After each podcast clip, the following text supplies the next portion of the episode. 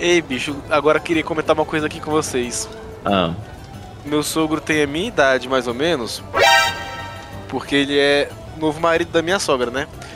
Filho da puta não me deu mineirinho pra zerar num final de semana. Mineirinho? Mineirinho Ultra Adventures, pesquisem depois. É um jogo BR. Extremamente filho da puta pra zerar. Tô pensando em zerar em live uma pingua depois. Sofrendo e passando raiva. Ultra Adventures. Cara, é muito tosco, eu tô vendo as fotos.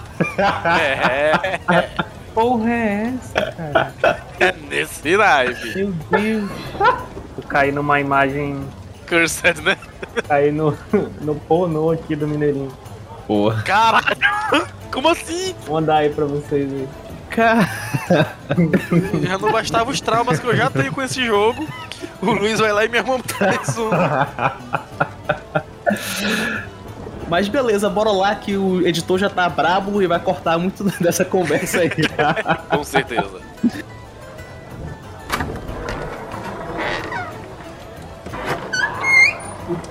Acabei de voltar, como pode ver. Tava esperando ser recebido em casa com um belo javali quente e cerveja gelada. E o que eu encontro? Uma zona. O Dandelion se foi e a taverna tá cheia de mendigos. Não faço ideia do que aconteceu.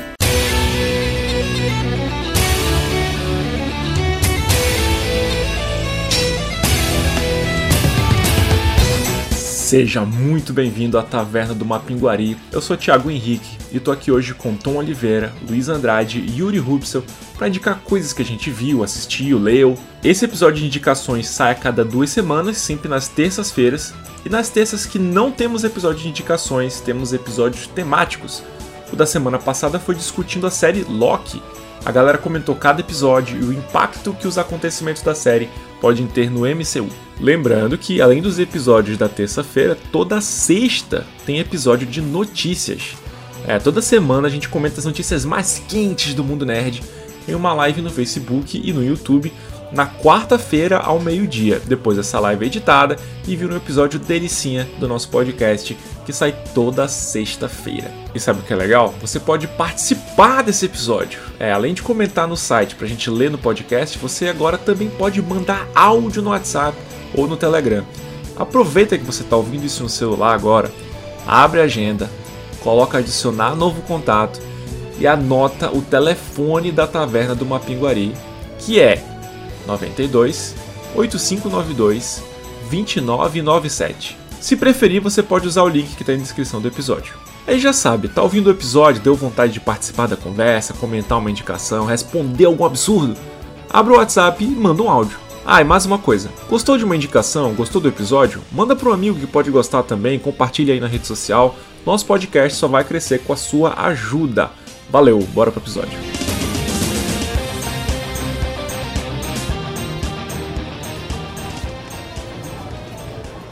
Galera, pra começar, eu vou indicar a HQ O Máscara, aquela que deu origem ao filme do Jim Carrey, né, que era muito divertido. They call me Cuban Pete. I'm the king of the rumba beat. Eu sabia que tinha vindo de uma HQ, mas eu nunca tinha lido essa HQ. Assim, no filme é muita comédia, na HQ é comédia e coisas gore, né? Violência. Porque de fato, quando o Stanley bota a máscara, ele se transforma naquele ser zoeiro que gosta de humoraço, gosta de fazer várias coisas. A diferença na HQ é que, como eu falei, né? Ele é muito violento. As pessoas, quando botam a máscara, a máscara ela, ela expande os sentimentos delas. Então a pessoa fica extremamente feliz, mas extremamente louca.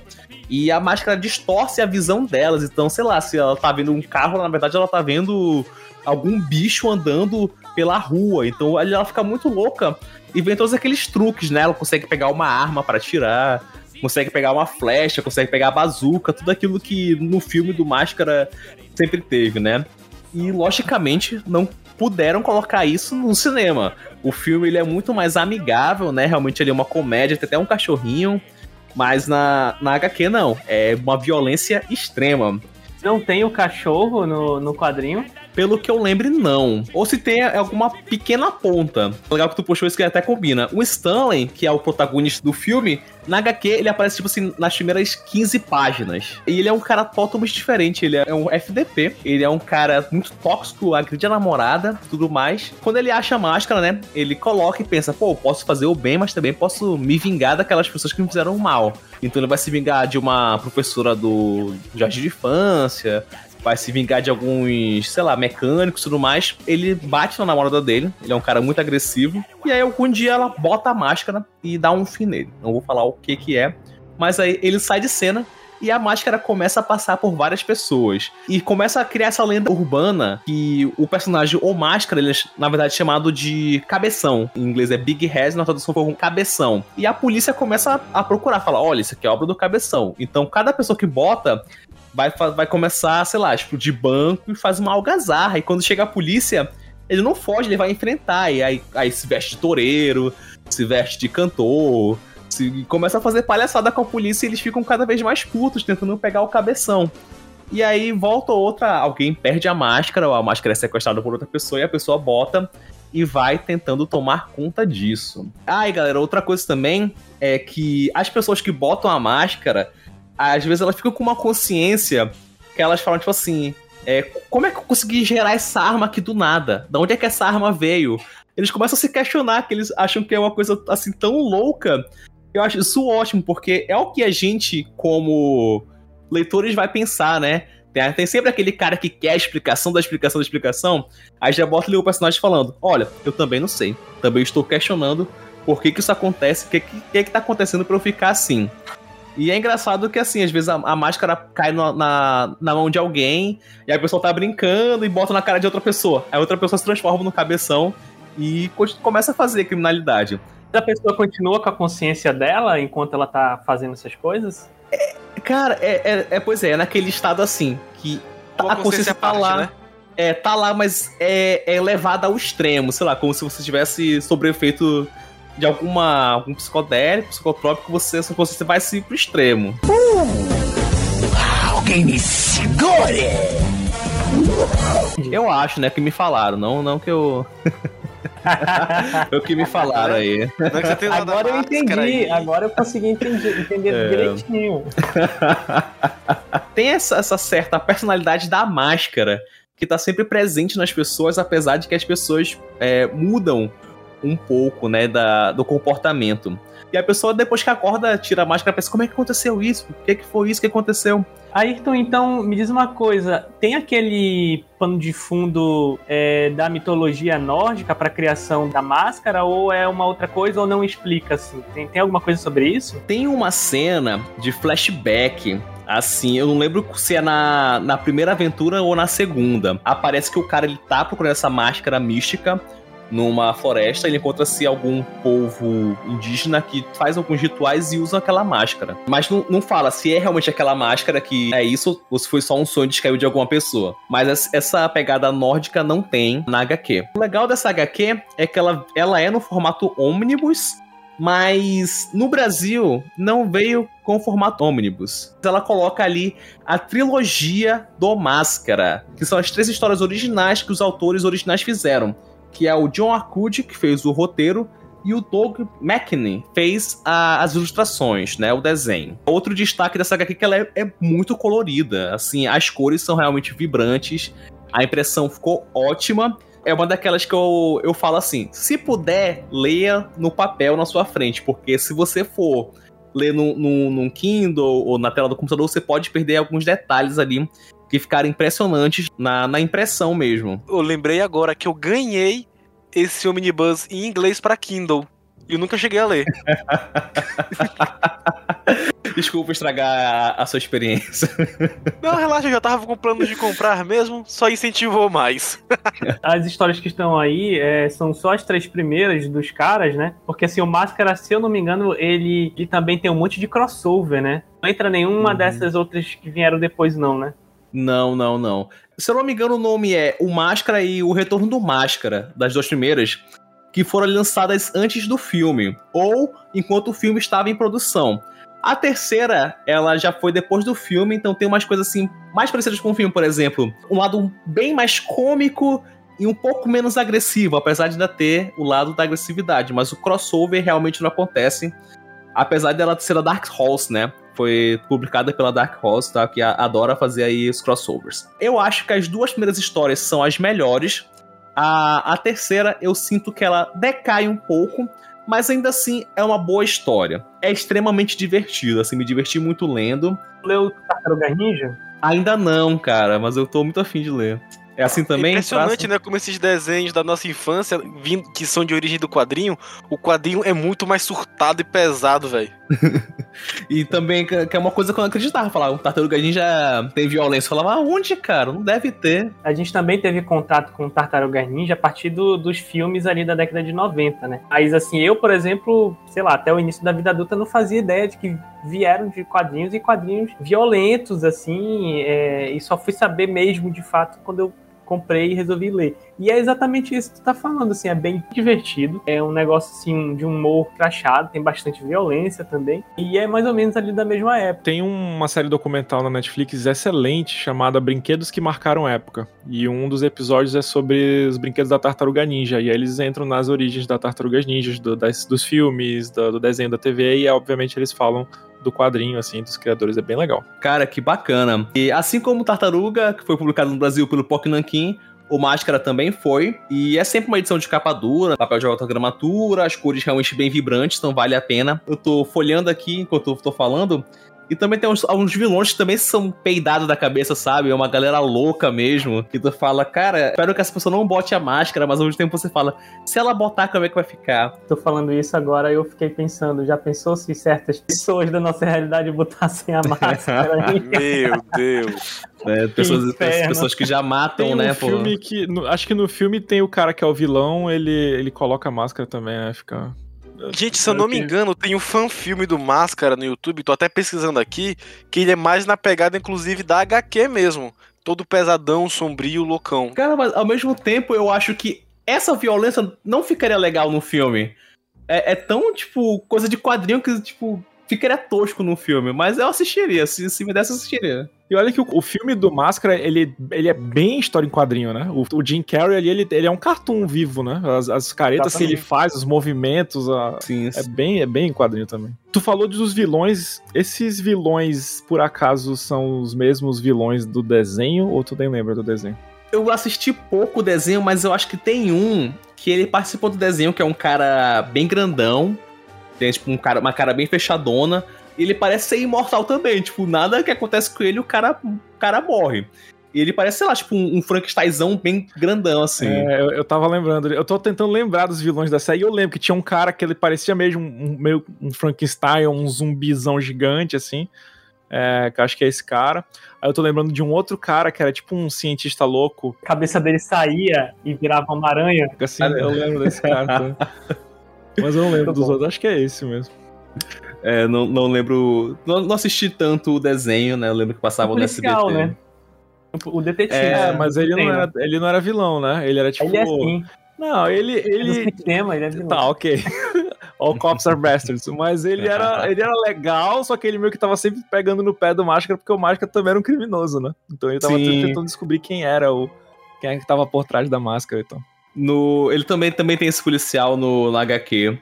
E tem uma hora que entregam uma máscara para ele, né? Se ele bota ou não, aí é só comprando pra. ou alugando, ou emprestando aí pra, pra ler, para vocês conhecerem um pouquinho mais Pegando da aí no Give Your Jumps.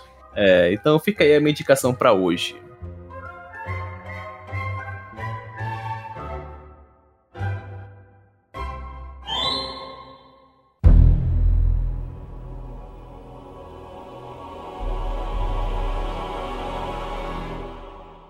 A minha indicação hoje é um material que eu tô devendo há um bom tempo pra uma píngua, o livro Unicelular, do autor amazonense que mora em Roraima já há um bom tempo, Tarsis Magellan. Eu recebi o livro diretamente dele, inclusive, foi um presente maravilhoso que ele me deu, junto com outro livro que ele já publicou no passado. E, cara, Tu- isso aqui Tu é um. confirmou tri- que, que é Magellan mesmo que fala? Não é Magellan, sei lá. Rapaz, eu fui no chute. Tarsi, se eu errei, irmão, me perdoa. Não Manda um áudio mim, pro não, cara. manda um áudio no zap, é que eu vou indicar teu livro hoje, tu pode falar qual é o sobrenome. Pois é. O Unicelular. O que é que é Unicelular? É um thriller de ficção, é um tecno-thriller de ficção. Ele é muito puxado pra questão de ciência, tecnologia. E um detalhe que eu acho muito legal nesse livro do Tarsis é que ele foi inspirado numa série de vazamentos de dados e, documentos feitos pelo Edward Snowden em 2013. Ele pegou esses documentos e criou todo esse universo de Unicelular. Criou a iniciativa Unicelular, coisa e tal, dizendo que ela teria acontecido aqui no Brasil por volta de 2001 a 2009. Mas do que que trata exatamente a trama do livro, né? A trama fala de uma iniciativa feita por uma empresa particular que conseguiu uns acordos com o governo brasileiro para desenvolver é, organismos unicelulares em tamanho ultra gigante. Em um tamanho que a gente pode entrar no museu, simplesmente olhar e ver o bicho do tamanho de um Fiat Uno, praticamente. Entendi. que específico, né? Assim É, não, ele é-. Um organismo unicelular, Ai, genial, genial, tamanho adorei. gigante. Caralho. Aí tá, né, só que esse acordo não é só pra produção de um museu e mostrar essas criaturas em tamanho real. Vai também pra produção de medicamentos, tem toda uma parada é, econômica por trás, né? Tem um, um objetivo econômico por parte da empresa. E a pessoa que começa a ler o livro, ela já percebe é, toda a inspiração que o Tarsis teve em um autor tradicional da ficção, que é o Michael Crichton, o autor de Jurassic Park, Congo e muitos outros. Olha, legal. Ele inclusive fez um estudo sobre o modo de escrever do Crichton.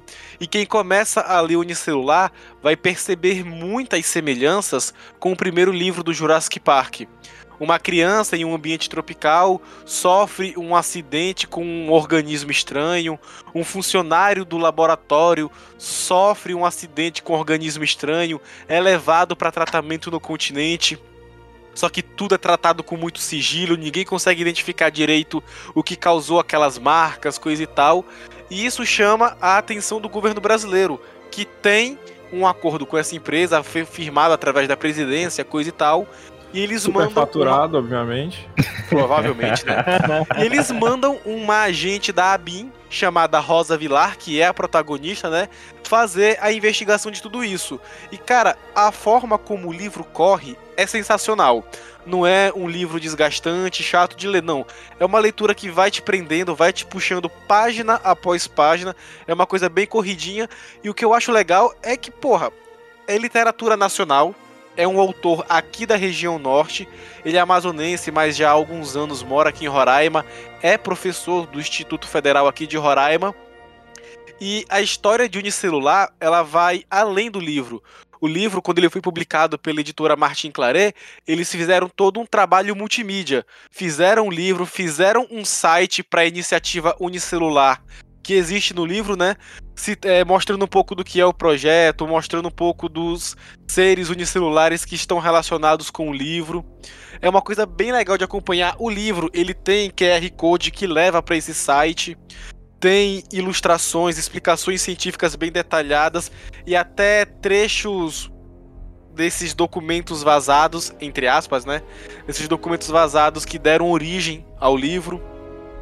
Uma outra coisa muito legal é que o Tarsis, ele é um autor que veio do Wattpad, que querendo ou não tem uma comunidade super forte aqui no Brasil. Tem. Sim, Ele teve- Sim. E ele tem experiência com publicação digital, porque ele já publicou outros livros de forma digital, tanto no Wattpad como no, na Amazon.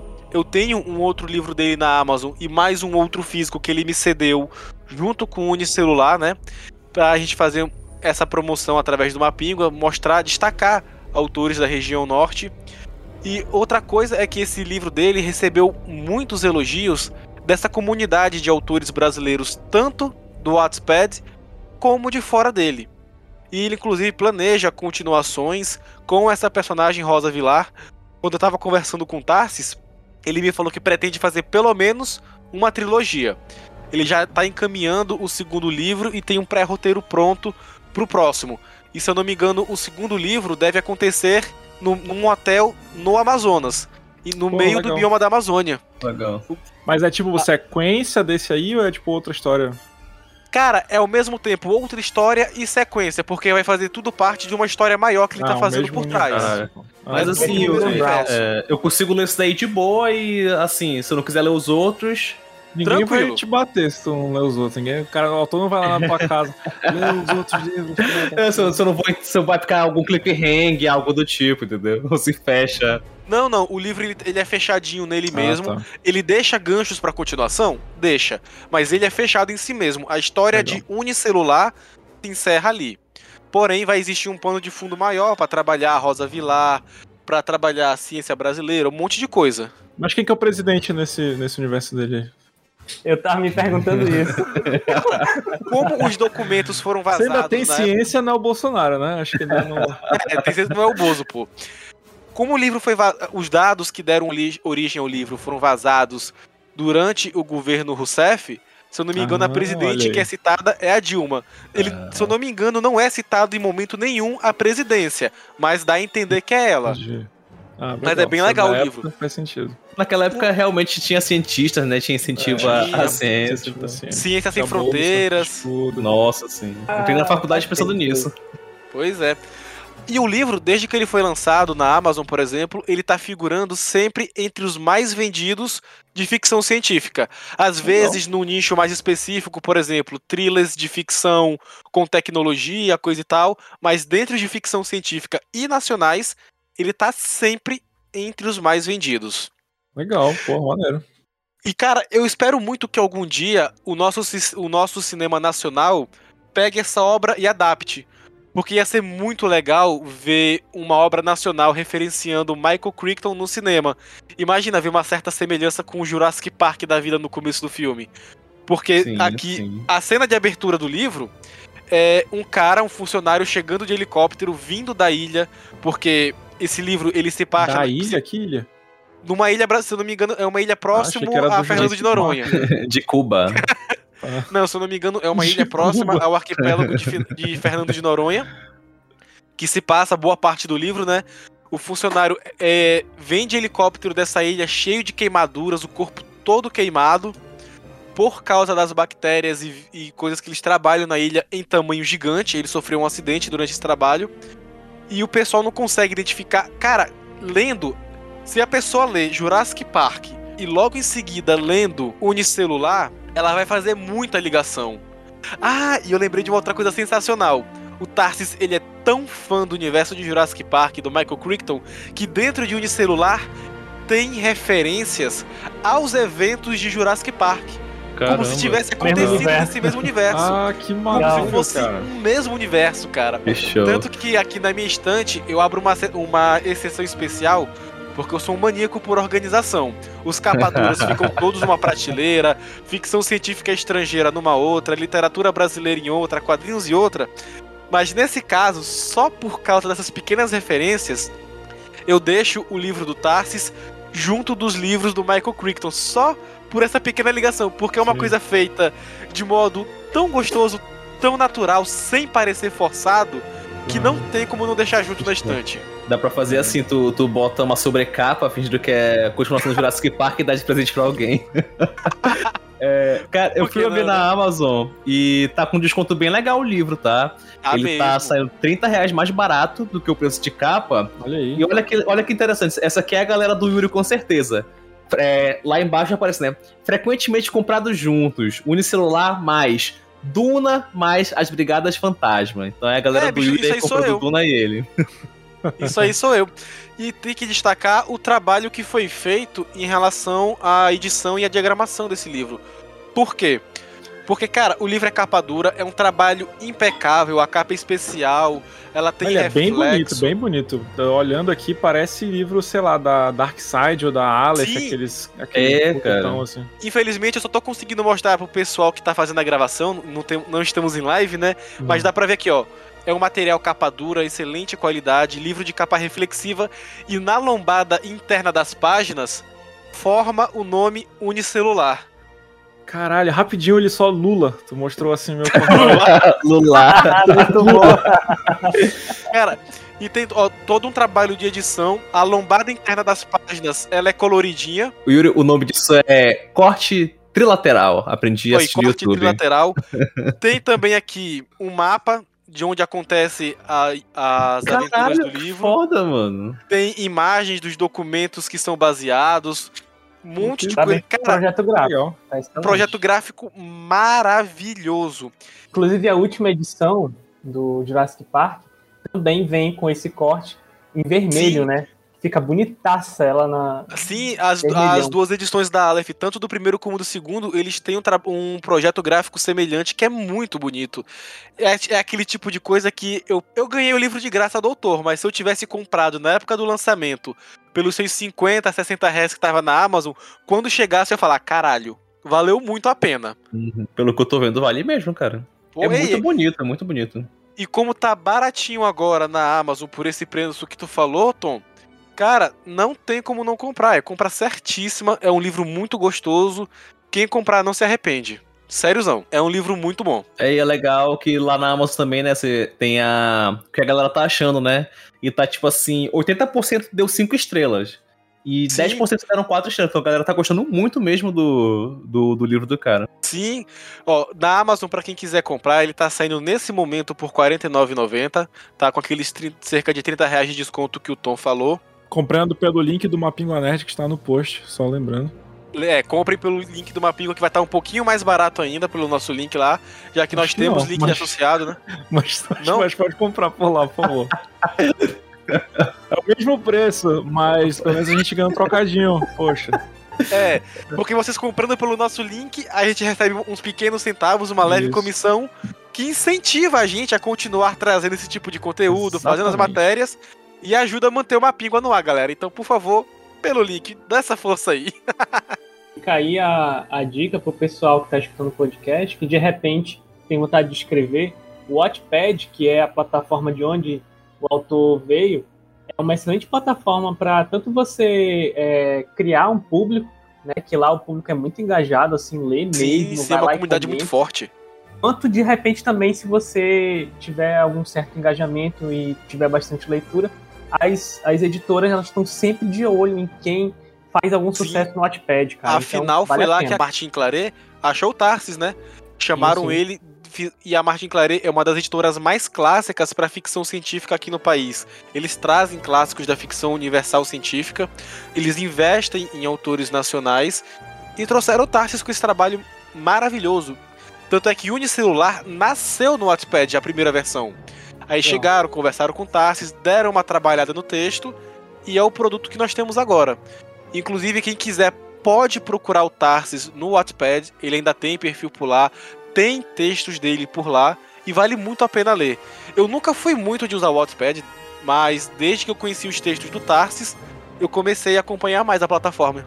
Tem suas bizarrices no meio? Pô, qualquer plataforma tem. Pô, a internet tem a gente, né? Não é lá que tem as fanfics da, da Selena Gomes com o Faustão e tal? Não, eu acho que a Selena Gomes com Faustão é no Spirit. Mas deve ter uma versão do Wattpad também. Mas tem também. E, Tem. e o legal é isso, que tem de tudo. Inclusive romance com coronavírus. Por quê? É horrível. Era o chip do coronavírus com a dengue, cara. Aí fizeram um personagem deles que se apaixonava. Tem o coronavírus com Bolsonaro também. Caso de amor, sorte. Cara, eu passei um mês tendo pesadelo com isso, socorro.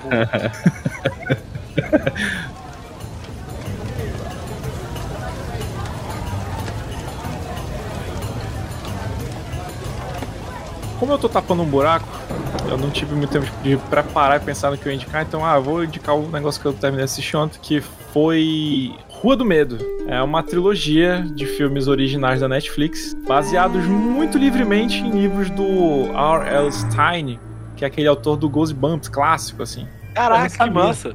É, Sabia. eu também não sabia, descobri, descobri depois, achei, mas achei bem massa, porque eu, eu adorava Goosebumps quando eu era criança, assim. Eu li muitos, muitos livros dele. O que é até estranho, porque ele tem uma pegada mais infanto-juvenil, né? É um terror mais pra criança, mais suavizado. Então é- ele é baseado no- nos livros, mas assim, bem levemente, assim, bem livremente. Porque ele é um. É uma trilogia de filme slasher, slasher mesmo, assim. Bom, o Rua do Medo tem esse nome, apesar de não fazer nenhum sentido, assim, porque é, não é sobre uma rua, é, acontece num monte de lugar, assim, tem, tipo, sei lá, uma cena que, que acontece na rua e, tipo, ninguém nem fala o nome da rua. E não dá Então, medo. Mas É, tem não- uma, tem uma, Thiago. Tem Ah, uma que é a Fear Street. Fear Street? Tem lá pelo meio, tem, Tem, uma. Mas é, tipo, É, bem mas, rápido. Tipo, sei só lá, pra... aparece, as coisas não acontecem naquela rua, né? É Eu só uma fiquei rua que esperando. aparece.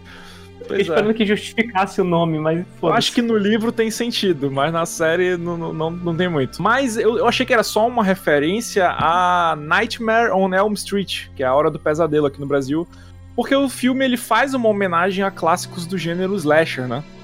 São aqueles filmes que tem um psicopata com poderes sobrenaturais matando pessoas das maneiras mais criativas possíveis. É, E não por acaso o filme ele é escrito e dirigido pela Light, Late, não sei como é que fala esse nome até hoje, Janiak, que trabalhou na série de TV Screen, né, que é baseada nos filmes Pânico, que também é uma grande referência, principalmente no primeiro filme. Legal. É. Já, já tá bem em casa, né, cara? É, total. É, Rua do Medo ele tem três partes. É, a Netflix publicou um- uma por semana. São, são três filmes que acontecem em anos diferentes. A primeira parte é em 1994, pra minha alegria, né? Porque anos 90, putz, nostalgia bate. A segunda é em 1978. E a terceira parte começa em 1666, só pra ter um 666 aí. Lá, e volta faltar. terminar isso, e volta para terminar a história de 1994. Então ele meio que faz o ciclo assim, porque ele tá contando tipo mesmo que uma, uma mesma história assim. O primeiro filme, ele começa com a Robin de Stranger Things. É a mesma atriz da, da Robin de Stranger Things fazendo a Legal. mesma personagem, que é uma adolescente que trabalha no shopping. Caralho. É, Nossa, É. agora que tu falou isso, que eu, que eu, que eu lembrei quem é a personagem. Sim. Eu tava tentando lembrar quem era, qual, qual era a personagem, não conseguia. Tu falou isso, eu falei, caramba, que. que É, é a mesma personagem que ela faz no Stranger Things, é a garota que trabalha no shopping, assim. Só que É. com nome diferente. É, com um nome diferente, mas é a mesma atriz. Qual o multiverso de Stranger Things chegando aí? Não, acho que é só porque, ah, esse filme aqui ele vai ser nos anos 90, vai ter uma pegada nostálgica e vai ser de terror, então o que, que, é- que, que tem na Netflix que é de terror, nostálgico e com, com pegada anos 90? Ah, vamos trazer essa galera aí de Stranger Things. Essa garota tá lá no shopping na hora de fechar, aparece um amigo dela lá que oferece uma carona pra ela pra casa. E do nada, aparentemente, o cara surta e mata ela no shopping e ele tá usando uma máscara que lembra a máscara do filme Pânico. Ah, Toda a roupa dele lembra a máscara, lembra aquela roupa do Pânico. E ele começa uma chacina no shopping, matando uma galera e sendo morto pela polícia em seguida. Isso não é spoiler, porque essa é a sequência de abertura do filme. E em filme slasher, a garota da primeira cena sempre morre. Então, Sim. se você tá, começou a ver um filme slasher e tem uma garota. Saiba que ela não vai ser a protagonista, ela vai só morrer pra essa cena, pra você ser apresentado pro vilão, né? Em seguida, a gente é apresentado pra verdadeira protagonista, que é a Dina, que é interpretada por Kiana Madeira, que eu anotei só porque eu achei esse nome maneiro. A Dina, ela tá indo pra um evento que é um evento em homenagem às vítimas da, dessa tragédia do shopping, com a galera da escola dela, que é da escola de Shady Side, que é tipo o lado sombrio, basicamente o nome da cidade. E o, o, evento é em conjunto com um colégio de é, Sunnyvale, tipo, Vale Ensolarado. Então tem essa essa oposição. Tem a galera de Shadyside, que é tipo a cidade fudida, a parte da cidade que é fudida, e a galera de Sunnyvale, que é tipo a parte legal da cidade, onde tudo dá certo, onde a galera tem dinheiro, etc. E aí ela vê esse casal e ela fica. Puta merda, que tristeza, tô sofrendo porque estão se agarrando e é minha ex, é a Sam. A gente fica, ah, Sam deve ser o nome do cara, né? Mas não, é, Sam, é a Sam e é a garota que tá com o cara lá. Bom, mas aí, enfim, elas se encontram, brigam e etc. E elas acabam, depois desse evento, se envolvendo de alguma forma. Não vou dar explicar tanta coisa, ainda dá muito spoiler, mas elas acabam se envolvendo num acidente de carro na estrada. Tipo, eu sei o que vocês fizeram no verão passado, mas não exatamente. Depois disso, a, a Dina, a ex dela e os amigos passam a ser perseguidos por entidades misteriosas que são os assassinos de Shadyside. Eles descobrem que a cada X anos alguém pira e sai matando gente na cidade. E isso tudo teria começado graças à maldição de uma bruxa, a Sarah Fear, no século XVII. Quem descobre isso é o irmão menor da Dina, que é um nerd gordinho, com que eu me identifiquei, até por ele ser negro também. Nerd de casos de assassinato. é, também, né? Mas ele é bem nerd, assim, tipo, o nick dele na internet é alguma coisa tipo Sir, sei lá o que, um negócio medieval que até hoje eu uso Pendragon, assim, nas coisas, então eu me identifico pra isso. Caralho. Representatividade. Representatividade importa. Internet de escada, né? A irmã dele vai lá e fala: Para, para de usar isso, que Para de isso. usar a internet. E aí ele descobre porque ele participa de fóruns online, assim, nessa novidade que é a internet. E aí ele imprime pra ela ver naquela impressora matricial que faz aquele barulho gostoso, assim, e imprime naquele papel picotado gigante. É incrível, cara. Nossa, muita nostalgia aquilo.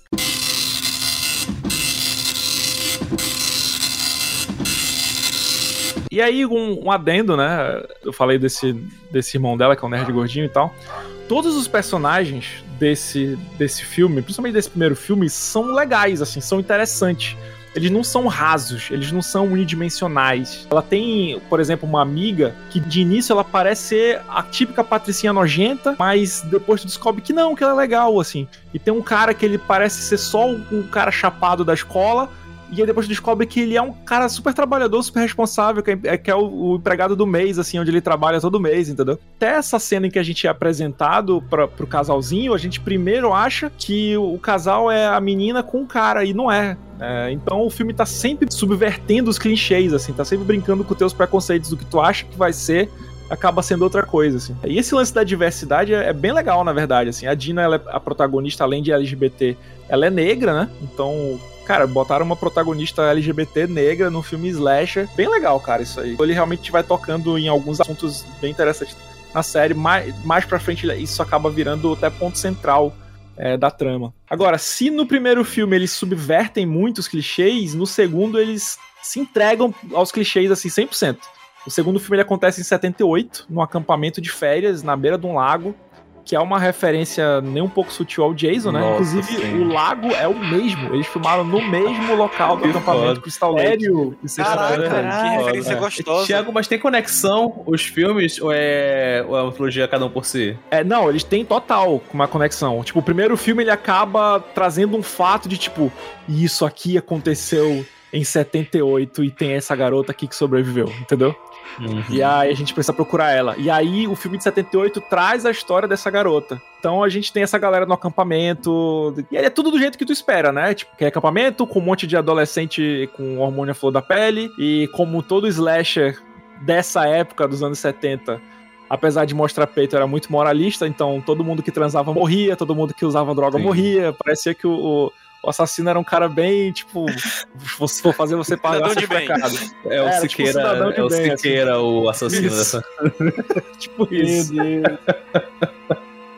E se a gente tinha no primeiro filme a Robin de Stranger Things, nesse segundo filme a gente tem a Max, né? Que é uma das protagonistas desse filme, ao lado da irmã mais velha dela, aquela ruivinha do Stranger Things. Vocês sabem que é a Max, né? Sim, Sim. sim. Bom, a irmã mais velha, ela é a típica garota certinha, 100% responsável, que tem que fazer o trabalho dela de forma perfeita, impecável, etc. Tá sempre preocupada. E a Max, que eu, eu não posso dizer o nome dela porque é um pouco de spoiler. Assim, é, é bem, bem visível, mas se você for burro vai ser spoiler. Que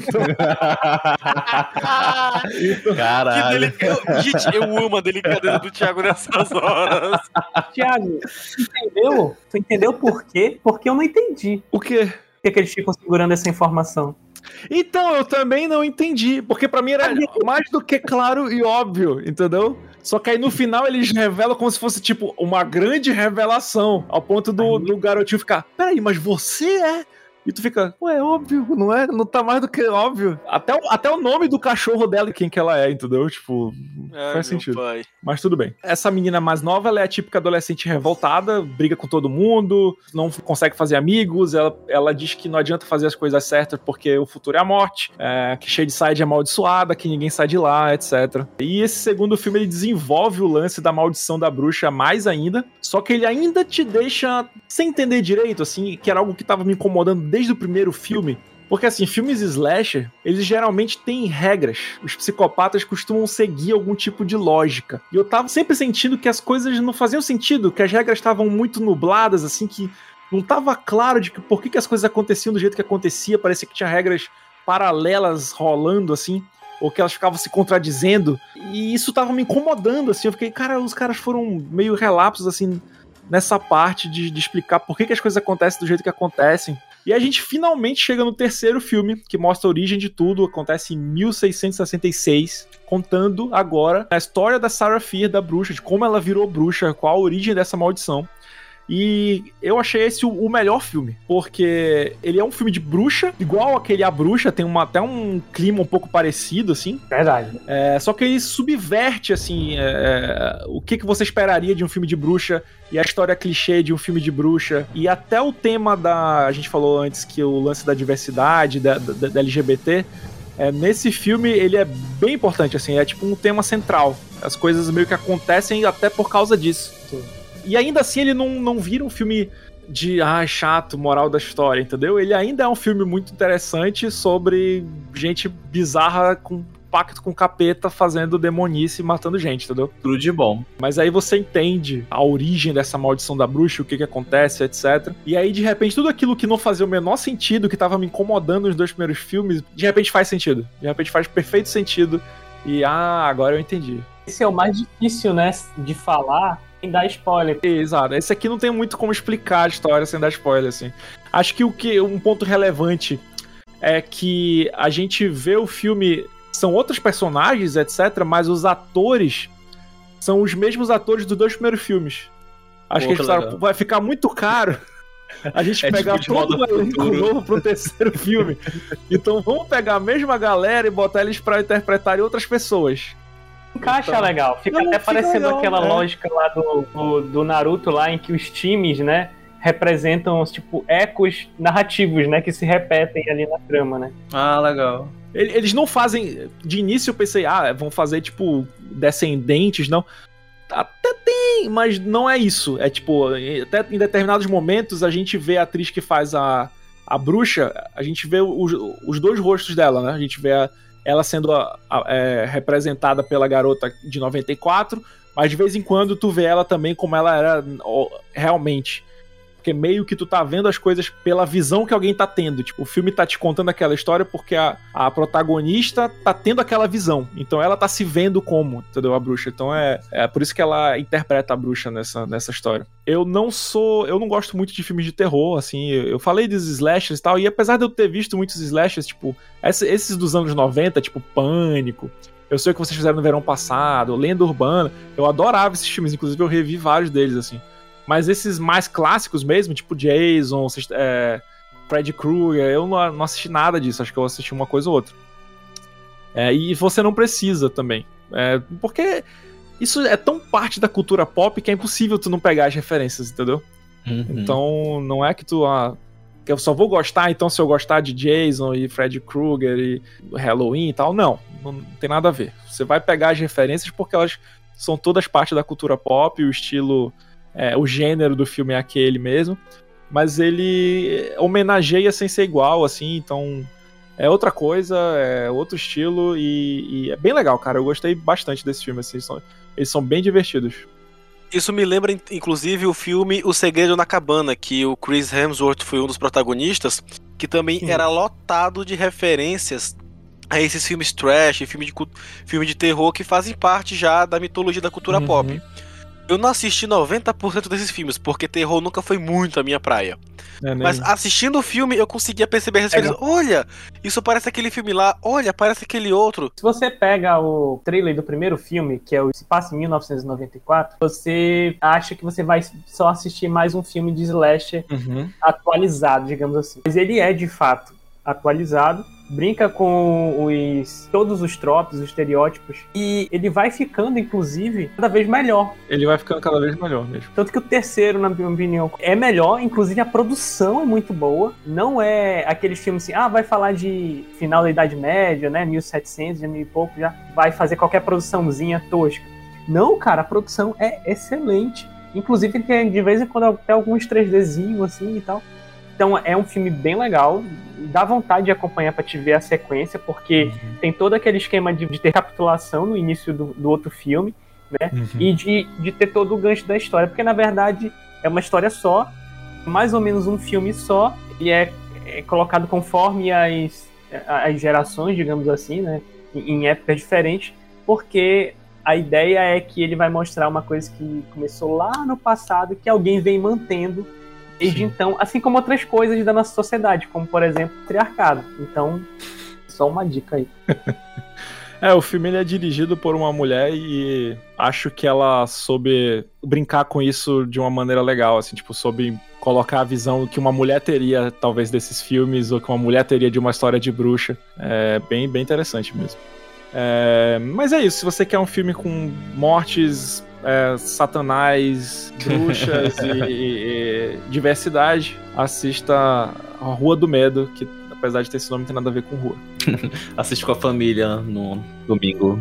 Dá até pra assistir com a família, porque, tipo, ele, ele não tem. Como é que eu posso dizer? Eu falei que no- nos filmes dos anos 70, Slash, eles sempre tinham peitos. Eu acho que eu não lembro de ver nenhum peito nesse Se filme. tua família for conservadora, É, não, se você morar com o porque é um casal lésbico. Isso. é- Pô, é justamente isso que eu queria citar. mas sua família for minimamente progressista, ok. Thiago, cita de novo tudo aquilo que tu falou que o filme é, que ele é de terror, coisa e tal, e tem representatividade, de novo.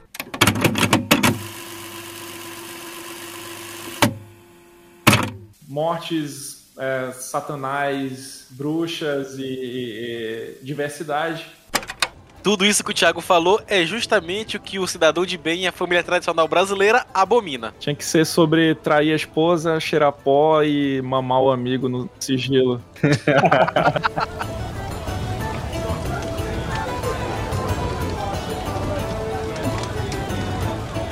Hoje eu vou indicar uma série da HBO Max, já tá aí na, na plataforma, todos os episódios disponíveis para quem quiser assistir. E eu comecei a assistir essa série porque eu vi alguma crítica falando assim que era o melhor papel da Kate Winslet da vida dela e eu achei um pouco Nossa. superlativo.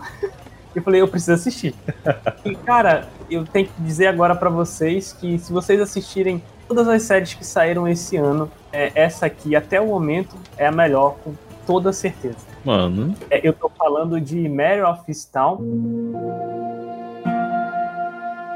Ela é toda dirigida, né, e também é, é toda roteirizada pelas, por uma pessoa só, né? Na verdade, ela é dirigida toda pelo Craig Zobel, escrita e criada, né, pelo Brad Ingesby. Essa série tem apenas sete episódios, ela é curtinha, é, mas são aqueles episódios ali de mais ou menos uma hora. E como ela acaba te marcando, você quer seguir logo para ver o final. É típica história de detetive de uma cidadezinha ame- norte-americana, né? É, eu gosto muito desse tipo de história. E eu acho que quem curtiu, por exemplo, é, True Detective vai se amarrar. E eu acho que tá assim no mesmo nível, sabe? De tanto de produção como de atuação. Mas apesar disso, e como já é de se esperar, ela é uma história é, de drama uma série sobre drama, principalmente dramas familiares. Easttown é uma cidade é, real que existe nos Estados Unidos, ali é, dentro da Filadélfia, né? É uma cidade pequenininha, fica ali espremida entre várias outras cidades maiores, né?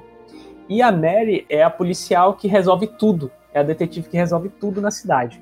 É, é conhecida é, por muita gente e conhece os moradores pelo nome é, muitos deles, ela inclusive é bem próxima de alguns, mas a Mary vive um verdadeiro inferno, porque eu não, eu não conseguiria me, me achar numa, na situação que ela vive, por exemplo, e tá bem é, de saúde mental, porque é impossível. Além de ela ser essa detetive com um puta peso nas costas, né, de ser procurada é, 24 horas por dia pelos, pelos moradores para resolver os problemas deles, ela também é tida como uma heroína local porque ela fez uma cesta impossível que salvou o time de basquete quando ela era adolescente. e Igual tal. no Parks and Recreation, que tem aquele cara Exatamente. que só é E famoso porque ele, no colégio, quando ele era estudante, ele fez uma cesta, sei lá o quê. Até hoje ele faz comercial fazendo essa E- cesta. Ela odeia assim, essa, essa parada, mas todo mundo conhece ela também por causa disso. E também porque, além desse peso, ela tá tentando há um ano resolver um, um caso de, de desaparecimento de uma filha, uma colega dela, que inclusive é colega dela do time eh, de basquete lá, que ela fez a, a dita sexta é, milagrosa. E além desse problema profissional que ela tem de não estar tá conseguindo resolver esse desaparecimento, é, ela também tem sérios problemas em casa. O filho dela tinha uma, uma, alguma doença mental que não é muito bem diagnosticada e também é usuário de drogas. Não é um grande, não é um grande spoiler, porque logo no primeiro episódio e eu preciso falar aqui, ele se suicida, ele se forca no, no, dentro de casa. Aí ela, ela não processa muito bem esse luto. Ela e toda a família, né? Que é marcada pela presença feminina, diga-se de passagem é, vivem ali três gerações, quatro na verdade, com ela, a mãe, né, já, já idosa, que também é uma atriz sensacional, a filha dela que está saindo do, do nosso ensino médio, né, digamos assim, e passando por aquele momento de escolha, né, e também o filho do filho dela, porque ele chegou a ter um filho com uma, com uma namorada que também é viciada em drogas, como ele era, e a família da Mary acaba cuidando do garoto. Né? Elas enfrentam também a briga na justiça pela guarda da criança, porque a mãe está tentando se recuperar e ficar com a criança. Então eles também vivem esse drama. Ela é casada? Tu não vi que tu não comentou. Ela é separada, o esposo dela enfim, por conta de todos esses problemas, principalmente depois da morte do filho, eles acabam se separando. Só que, assim, não, com, não contente, ele compra uma casa no, nos fundos da casa dela. Então, eles ficam passando de uma casa para outra, assim, pra, é, porque ele vai ver o, o, o, neto, né? Enfim. E aí a família fica para cá e para lá. Então, essa situação também não é muito bem resolvida. Para piorar toda a situação da Mary, é, o primeiro episódio ele termina com outro assassinato. E dessa vez, é, também uma, uma menina, né, uma garota, uma jovem, é, ela é sobrinha da melhor amiga dela. Então começa ali um rolo é, entre família e, e, pessoas mais próximas e ela vai ter que tem, tentar resolver esse caso, né? Como ela não está dando muito conta da, de toda a situação, um policial jovem, um detetive jovem de outra cidade é mandado ali para o distrito dela para tentar resolver também. Então está montado o plot inicial da série. A questão é que a série toda vai tratar das relações é, da Mary com é, o entorno dela, né? Ela é uma mulher tá claramente sobrecarregada com o emprego e com as questões familiares, né? E agora, para piorar, ela precisa é, é, resolver um assassinato que está sob muita pressão do, dos chefes dela e de, de, de todos os superiores. É, o que acontece é que a série ela basicamente é sobre essas relações de mulheres que estão sobrecarregadas de alguma forma. Tanto que a Mary ela simboliza, e eu acho que aqui é um dos únicos pontos que eu criticaria na série, que eles utilizam o arquétipo daquela mulher que é meio descuidada com a aparência dela, é, que ela é supostamente meio mal educada, ela coloca o pé em cima da mesa, ela bebe pra caramba, ela chega em casa já vai tomando uma cerveja. Em contraponto, ela é super. É, é, ela é uma excelente detetive, super competente e tudo mais, adorada pelas pessoas. E dá a impressão de que parece que a mulher só pode ser assim, super competente e tudo mais se ela for mais parecida com o homem, né? Se ela for meio, ah. meio mais arrogante, meio mais assim. Eu tenho essa, essa impressão. É, então ela, inclusive, recebeu algumas críticas porque é, eles fazem questão de mostrar a Kate Winslet dessa forma, meio descuidada com a aparência, né? Não usa maquiagem e tudo mais. Mas aí também é uma esperava-se que ela fosse mais feminina, é tipo uma crítica, mas também é uma crítica meio errada, né? Porque só porque ela usa não usa maquiagem e bebe cerveja, ela é menos feminina, sei lá, esquisito. É, meio, meio, meio sem sentido isso, meio surtado das ideias, eu acho. Exatamente, mas assim, é, eu acho eu acho que eu consigo compreender por que, que a personagem é daquela forma. Tem um motivo narrativo.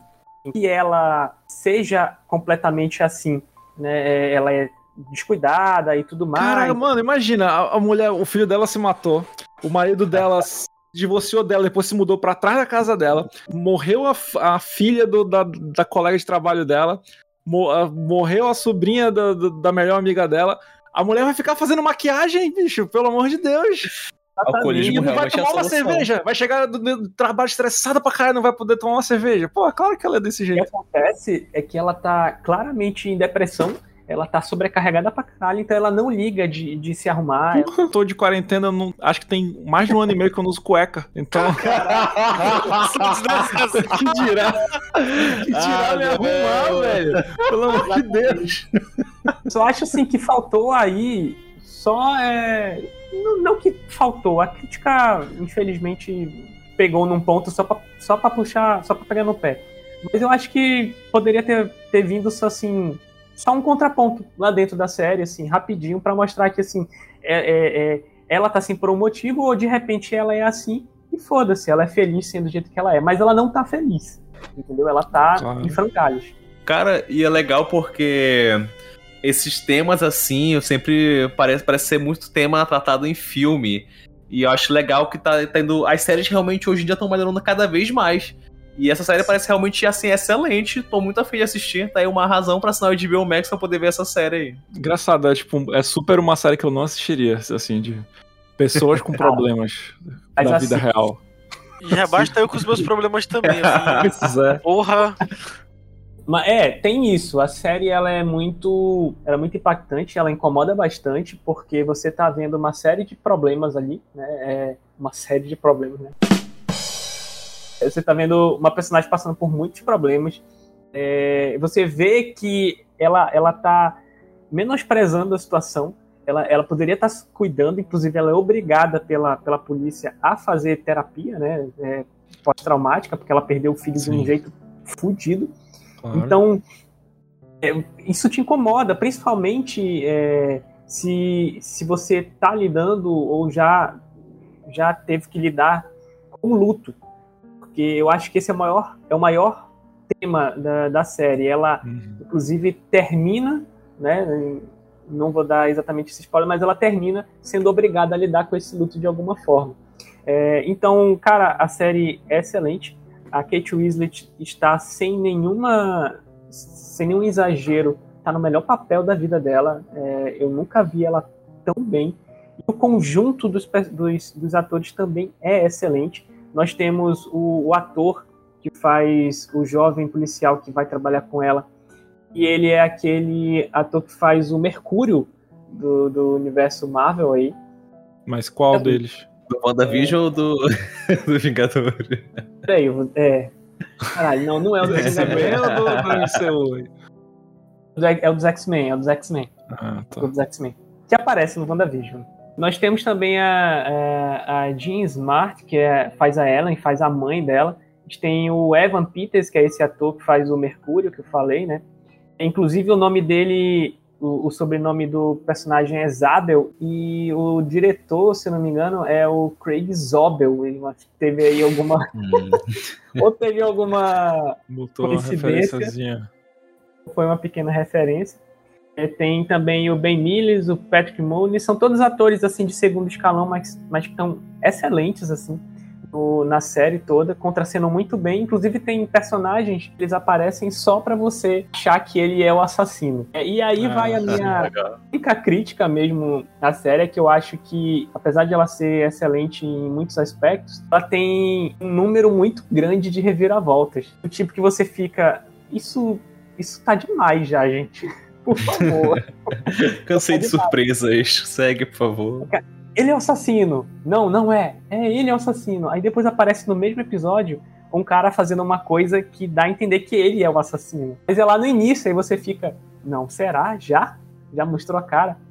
Mas, cara, é muito bom. E, inclusive, a série recebeu, eu acho, se não me engano, 19 indicações Caramba. aí ao prêmio. Porra! Porra. Esqueci o O nome. M? M. Grammy, exatamente. Eu sempre confundo o M com Grammy. Não sei por Parece, parece. Muito bom, assistam, vocês não vão se arrepender. Se vocês se arrependerem, eu pago um mês de HBO Max pra. Olha, 13 reais Opa, aí. tá aí. Beleza. Aí, aceitei o desafio. Eu vou começar a assistir essa bodega. Aí, ó. Só pra me arrepender. Só pra me arrepender e conseguir um. Nossa, que delícia. Mas eu vou ser Ai, honesto, se eu gostar, eu fico quieto. Ah, tá. É muito subjetivo, né? Se Como é tu que gostar, você- tu que paga pro Luiz um mês. Não, eu não vou ver porque eu não tenho HBO Max e nem, e nem pretendo tão cedo. Pelo menos até eles arrumarem os, os bugs aí que tá todo mundo Te falando. dou minha assinatura pra te assistir.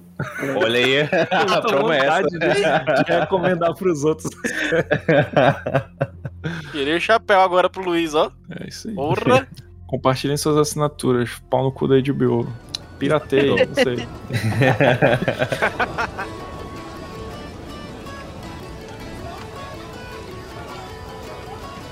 Curti muito essas, essas indicações de hoje. A do Ayrton eu já conhecia, já tive um contato inicial com esses quadrinhos Máscara. A do Thiago, eu tava interessadíssimo em assistir porque eu vi os trailers, mas é aquilo que eu falei pro Tom no começo. É a síndrome do streaming. Eu, eu tenho tanto streaming que eu tenho preguiça de parar pra ver, eu não sei o que assistir. Agora, essa do, do Luiz também, cara, curti. Eu gostei muito da atuação da mina em, em Titanic. Eu sempre achei ela uma atriz muito legal. Então, partiu sério depois. Poxa, eu adorei o teu livro. Eu fiquei com muita vontade de ler. É, mas é isso, galera. Vamos, vamos encerrando hoje por aqui. Obrigado quem escutou a gente e até a próxima. Falou. Até já. Ou até mais. Tchau. E nunca mais voltem, seus cretinos da porra! Eu não lembro como é que a gente termina indicações, todo mundo dá tchau. O Yuri fechou bem aí, né? Se desse pra pegar o áudio dele, que fez o resumão. É, pode ser, pode ser. Pode ser, encerra com a minha fala aí, bacaninha. Mas aí alguém tem que falar do livro dele, porque ele falou do- dos outros, alguém tem que falar. Inclusive, Pois o seu é. livro é muito legal, Yuri. Toda vez, às vezes o episódio tá terminando com alguém sendo muito, muito sarcástico com, com o Yuri, aparentemente. Sim, tem- Não tem nada a ver. Tipo, quando ele indicou o quadrinho dele e depois vocês falaram meia hora, aí o Emerson falou. Muito legal seu quadrinho. Ele disse, sei lá já. Parecia que ele tava, tipo, super fazendo pouco, assim, tipo, que merda esse quadrinho. Só que não tinha nada a ver. Só que como ele falou nesse tom, e eu tive que cortar ali, ficou muito parecendo que ele tava sendo escroto com o Yuri. Assim. Caralho. Tá sempre terminando assim. Ai, cara. Tá, Poxa, eu adorei o teu livro. Eu fiquei com muita vontade de ler. Ó, tá vendo? É isso que vai entrar, vai parecer que a gente odiou o livro. Caraca, livro, quem que lê livro? Esse Yuri é muito otário de trazer livro. Quem que chamou o Yuri pra gravar? Pô, porque, porra, tipo assim, se tu, ia, se tu ia indicar isso, por que tu não indicou logo Jurassic Park,